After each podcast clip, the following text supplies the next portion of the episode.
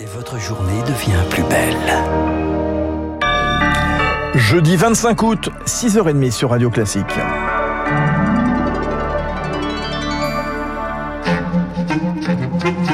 La matinale de Radio Classique avec Fabrice Lundy.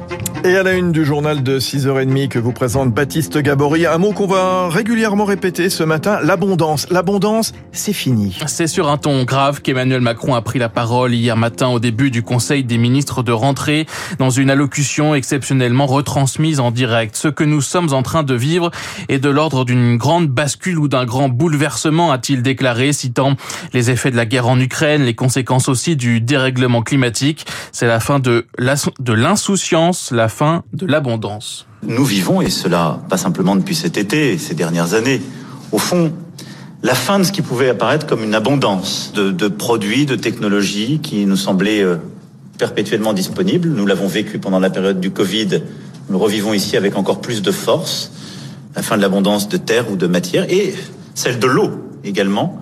Et là, nous aurons des dispositions à prendre pour tirer toutes les conséquences. Nous irons au bout. Sur l'eau, la France subit depuis plusieurs semaines une sécheresse historique. 77 départements toujours en situation de crise avec des restrictions d'eau importantes. La ressource vient à manquer et ça ne va pas s'arranger dans les années à venir, rappellent les ONG. Antoine Gattet, vice-président de France Nature Environnement, appelle à la mise en place d'une nouvelle politique publique de l'eau. Le vrai problème, c'est pas tant l'abondance, le problème, c'est la disponibilité. C'est-à-dire la disponibilité de l'eau quand on en a besoin. On a une artificialisation du milieu croissante depuis longtemps. On a fait des grosses erreurs d'aménagement. Ça concerne aussi l'aménagement urbain. On a certaines collectivités dans lesquelles on a plus de 50%, voire 80% de la ressource en eau qui, qui fuit et qui n'arrive pas au robinet, mais qui finit dans les fuites de canalisation. Et on a euh, certains usages qui ont augmenté leur consommation d'eau. Ce qui, peut se passer si on continue comme ça, c'est effectivement qu'on ait de plus en plus de moments de tension, comme les moments euh, qu'on a connus cet été, qu'on ait sur ces, sur ces périodes-là des problèmes d'accès à l'eau potable dans certaines communes. Antoine Gattet avec Sarah Ders, un séminaire gouvernemental aura lieu la semaine prochaine, en grande partie euh, consacré à l'écologie. Les insoumis, font leur rentrée politique aujourd'hui avec le début de leurs universités d'été à Châteauneuf-sur-Isère dans la Drôme. Les journées d'été des écologistes commencent également aujourd'hui, c'est à Grenoble. 6h32, le président de la République Emmanuel Macron, lui, est attendu en Algérie. Le chef de l'État, accompagné de sept ministres, sera accueilli par son homologue algérien Abdelmajid Tebboune en milieu d'après-midi. Une visite de trois jours, cinq ans après son premier déplacement dans le pays. Depuis, les relations entre les deux capitales se sont brouillées. Emmanuel Macron reprochant en septembre dernier au système politico-militaire algérien de surfer sur la rente mémorielle.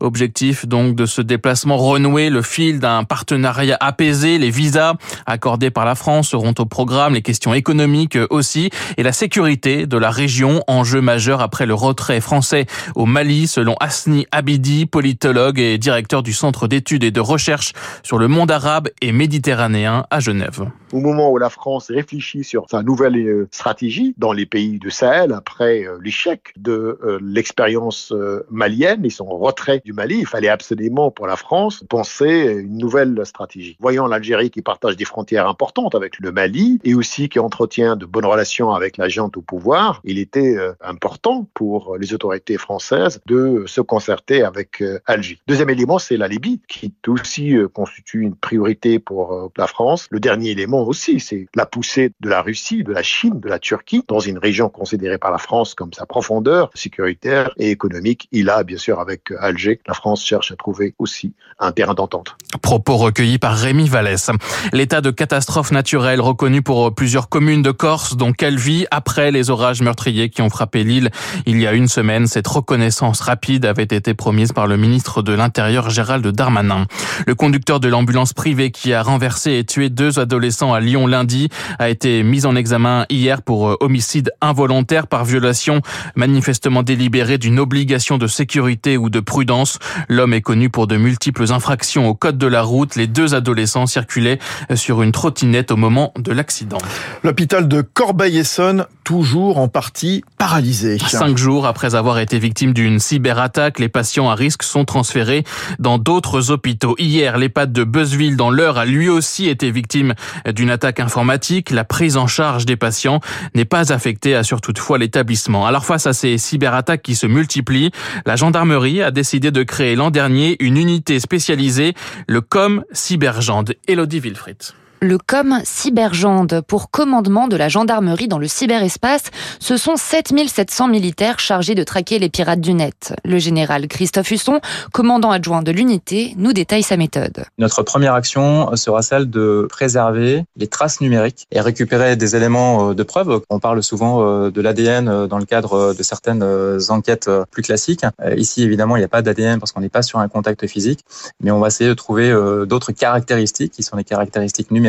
Les équipes sont mobilisées sur tout type de cyberattaque, qu'elles touchent des particuliers, des entreprises ou bien des institutions.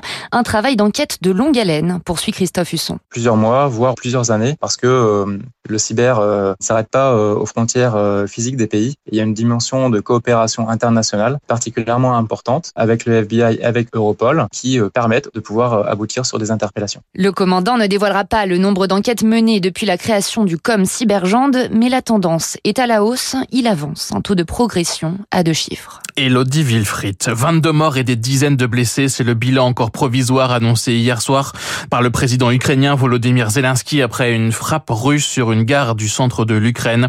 Les opérations de recherche et de sauvetage se poursuivent. Le président américain Joe Biden a lui confirmé hier l'octroi d'une aide de 3 milliards de dollars à Kiev. Les États-Unis, par ailleurs, ont répondu hier à une proposition d'accord sur le nucléaire iranien fournie par euh, l'Union européenne qui pilote les négociations.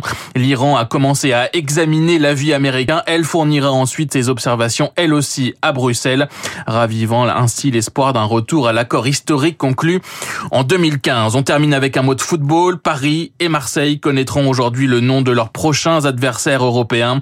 Euh, tirage au sort de la phase de poule de la Ligue des Champions, c'est à 18h.